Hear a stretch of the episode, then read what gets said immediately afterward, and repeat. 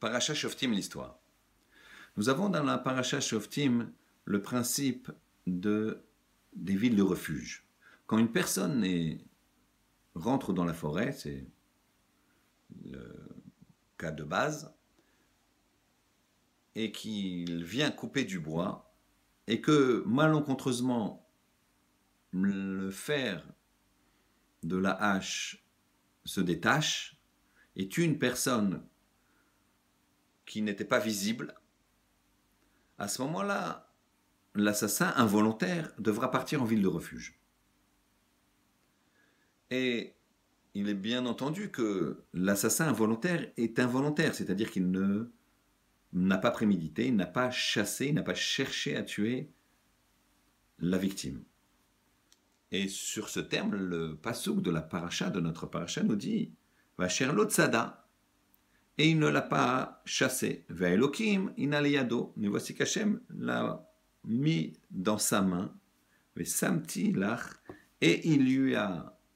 Et j'ai fait pour toi une ville de refuge.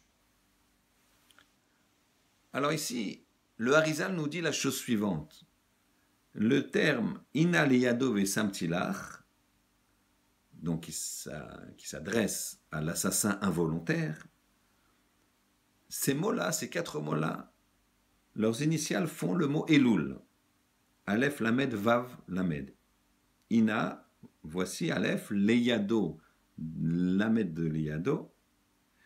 Vesamtilach, le Vav, ça fait Elou, et Lach, le Lamed, Elul.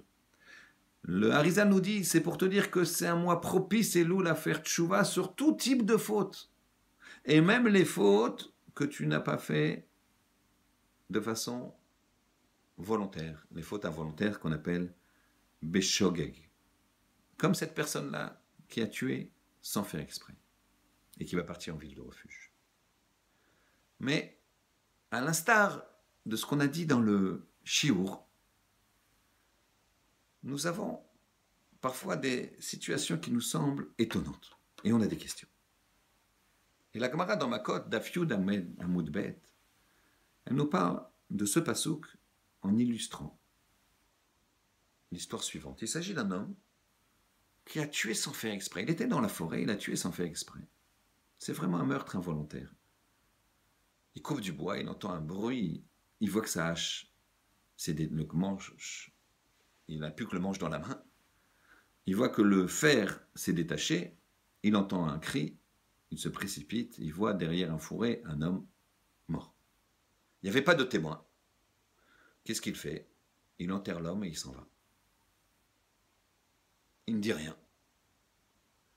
Parallèlement à ça, dans un autre endroit, un homme, un assassin volontaire, tend un traquenard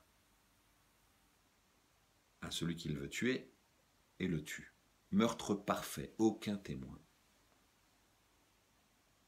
Voilà que la Gemara nous dit Akadosh fait quoi? Il va faire en sorte que la justice soit établie. L'assassin involontaire est dans une auberge et descend l'escalier. L'assassin volontaire est sous cet escalier en train de dîner. L'assassin involontaire qui doit partir en galoute, lui il glisse et il tombe sur l'assassin volontaire et le tue, lui brise la nuque. Finalement, là, il y a des témoins et l'assassin involontaire va partir en galoute. L'assassin volontaire, lui, qui était Chayev Mita, qui était passible de la peine de mort, va être euh, tué. Si on regarde juste cette histoire dans l'auberge, alors on penserait que c'est tout à fait injuste.